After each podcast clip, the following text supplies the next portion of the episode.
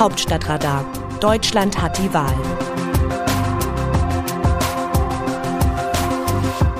Heute ist Samstag, der 13. November. Würden die Corona-Neuinfektionen nicht explodieren, könnte man sich ausführlich dem Sprengstoff in der CDU beim Ringen um den nächsten Parteivorsitzenden widmen oder zumindest den Zündschnuren in den Ampelkoalitionsverhandlungen. So aber brennt die Corona-Politik unter den Nägeln und auf der Seele. Die sogenannte epidemische Lage von nationaler Tragweite oder besser die besondere Rechtsgrundlage zur Pandemie-Krisenbekämpfung läuft zum 25. November aus. Die koalitionswilligen Sozialdemokraten, Freien Demokraten und Grünen wollen sie nicht verlängern, weil sie glauben, dass der Staat die Pandemie auch ohne diesen größeren Handlungsspielraum für eine Bundesregierung in den Griff bekommen kann. Mit ihrer neuen Mehrheit im Bundestag setzen sie das durch, noch bevor sie die Regierung stellen. Interessant zu beobachten, wie schnell die Union vergessen hat, was sie noch vor kurzem vertrat, nämlich die Ankündigung eben dieses Endes der epidemischen Lage von nationaler Tragweite. Genau das hatte der scheidende Gesundheitsminister Jens Spahn, CDU, noch kürzlich erklärt. Nun aber fielen Unionsfraktionschef Ralf Brinkhaus und der CSU-Landesgruppenchef Alexander Dobrindt in der Debatte im Bundestag über die Ampelparteien her, so als habe niemals ein Minister Spahn so etwas vorgeschlagen. Derart vergesslich sind die Bürgerinnen und Bürger aber dann doch nicht, dass sie die Attacken der beiden Unionspolitiker nicht als billige Oppositionspolitik durchschauten. Es ist eine neue Rolle von CDU und CSU Opposition, da wird sie noch ein bisschen üben müssen, um ernst genommen zu werden. Gemeint haben Union und Ampel aber dies, sie trauen sich nicht, Tacheles zu reden. Ihre Angst vor Protesten der Minderheit der Impfgegner, die auf ihre Freiheitsrechte pocht, ist zu groß. Ihr Glück ist, dass die große Mehrheit stillhält. Derweil steigt die Zahl der Neuinfektionen auf nie dagewesene Höhe. Die Intensivstationen laufen wieder voll. Was vor einem Jahr noch zum Lockdown führte, wird heute hingenommen. Die Mehrheit der Geimpften verzweifelt an der Minderheit der Ungeimpften. Wer genesen oder durchgeimpft ist, muss trotzdem Maske tragen, Abstand halten und sich testen lassen aus Vorsicht, aus Solidarität. Und vor allem müssen sie weiter um Alte und Kinder bangen, dass diese verletzlichen Gruppen Corona nicht noch bekommen werden, weil Mutationen die Oberhand gewinnen und Impfdurchbrüche schaffen. Und sie können nicht einmal laut sagen, dass sie mit einer hohen Impfquote bzw. Herdenimmunität davon vermutlich verschont bleiben würden, ohne für diese Meinung beschimpft zu werden.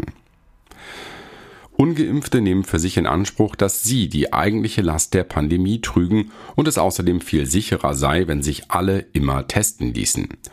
Ich zum Beispiel würde gern langsam mal auf PCR-Tests verzichten können, bei denen einem mitunter das Stäbchen so weit in die Nase gestoßen wird, dass einem danach schwindelig ist. Aber klar, testen muss sein.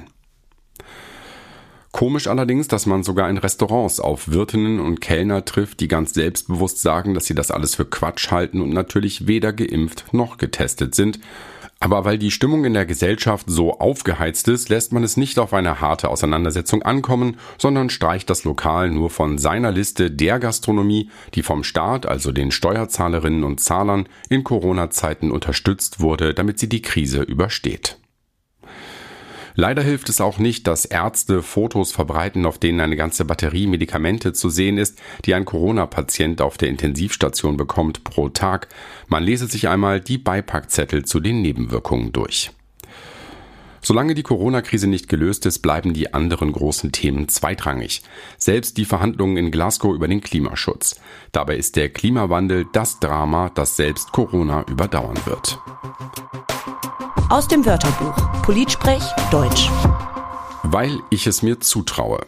Franziska Hoppermann, Hamburger Bundestagsabgeordnete. Es ist natürlich nicht sicher, ob Franziska Hoppermann CDU-Generalsekretärin wird. Dafür müsste Norbert Röttgen erst einmal Parteichef werden. Sie ist aber seine Favoritin. Und auch wenn sie es nicht wird, hat sie bei ihrer Vorstellung am Freitag schon mal die Vermutung genährt, dass man dann an anderer Stelle mit ihr rechnen sollte. Es solle nicht despektierlich klingen, sagte ein Journalist, aber er wolle gern fragen, warum sie sich als bisherige Kommunalpolitikerin aus Hamburg-Wandsbek zutraue, Generalsekretärin einer schwankenden Volkspartei zu werden. Schlichte Antwort einer selbstbewussten 39 Jahre alten Frau, weil ich mir das zutraue. Die Frage wird man ihr nicht wieder stellen. Wie sehen die Leserinnen und Leser die Lage? An dieser Stelle geben wir Ihnen das Wort. Die Debatte über eine Impfpflicht prägte die Zuschriften in dieser Woche, deshalb hier ein paar mehr Auszüge.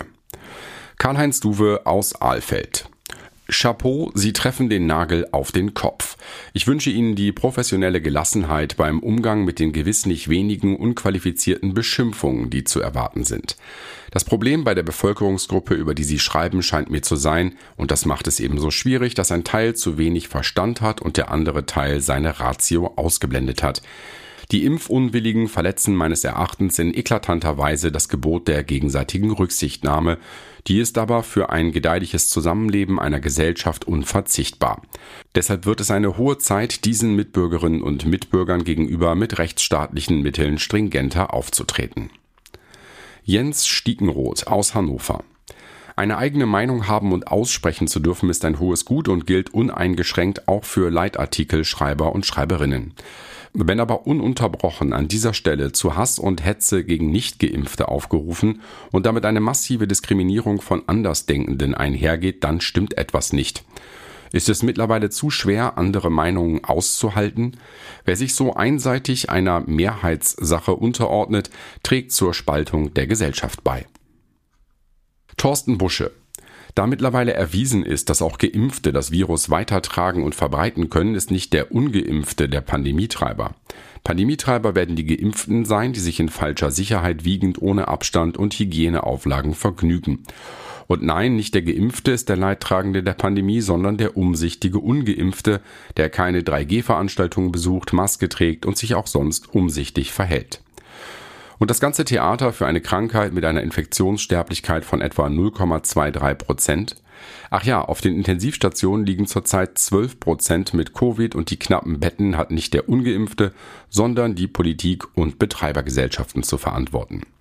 Wenn also wirklich etwas zum Schutz der Menschen getan werden muss, dann heißt das Bettenzahl rauf, alternative Behandlungsmethoden zulassen und zwar frühzeitig. Großveranstaltungen vorerst absagen, testen und zwar alle. Also bevor Sie, verehrte Frau Dunz, hier noch einmal verunglimpfenden Schwachsinn von sich geben, lesen bildet, gerne lasse ich mich vom Gegenteil überzeugen, Pöbeleien gegen Menschen, die der ganzen Sache kritisch gegenüberstehen, verbitte ich mir in Zukunft.